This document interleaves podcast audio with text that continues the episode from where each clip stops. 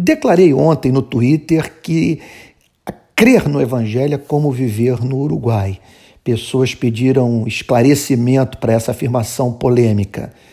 Você sabe que o Uruguai legalizou a maconha. Então, hoje, o sujeito estiver lá fumando um baseado, ele não tem que temer é, a polícia e muito menos ser lançado numa prisão, porque não há lei para esse tipo de coisa. Se você é, é, então tiver que não fumar maconha, não será pelo motivo do medo. É esse o ponto no qual vejo uma relação entre viver no Uruguai e crer no Evangelho. Ora, a Bíblia nos ensina com muita clareza que o cristão, aquele que mantém uma relação com Deus baseada não mais na lei, mas no Evangelho, ele não tem mais que temer as ameaças da lei. A lei ameaça com prisão e morte.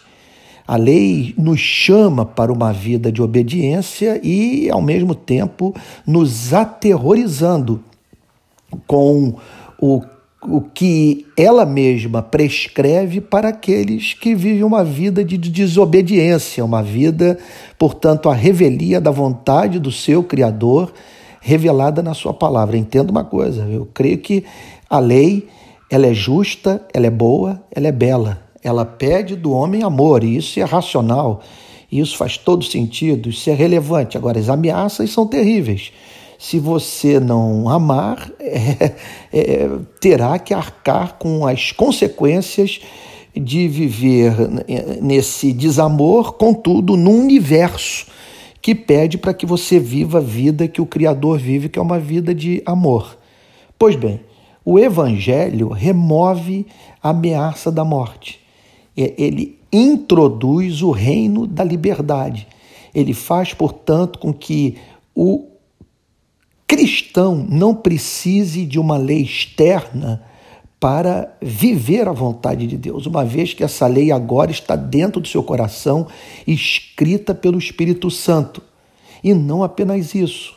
No Evangelho sai o medo, entra a gratidão, a força motriz do compromisso ético, portanto, não é mais o temor da aplicação da sanção penal, mas sim o encanto, a gratidão, as ações de graças, esse isso que a Bíblia chama de andar em novidade de espírito, em, contrapos, em contraposição ao estilo de vida é, caracterizado pela caducidade da letra, como diz o apóstolo Paulo na, na, na carta aos Romanos, capítulo 7, versículo 6.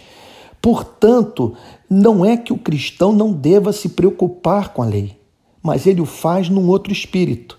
Então, pensando no cristão no Uruguai, ele não precisa de lei. Ele não precisa do temor da punição para não usar droga. Por quê? Ele, ele, ele, ele tem motivações superiores às motivações do medo. É esse o ponto que eu gostaria de destacar. E isso precisa ser compreendido por nós, porque se a igreja cair nesse moralismo que ameaça, sabe, e, e longe do evangelho que pacifica o ser, olha, inevitavelmente é, as igrejas se transformarão em ambientes psicopatológicos, com pessoas sendo levadas a desejar ardorosamente aquilo que a própria igreja proíbe.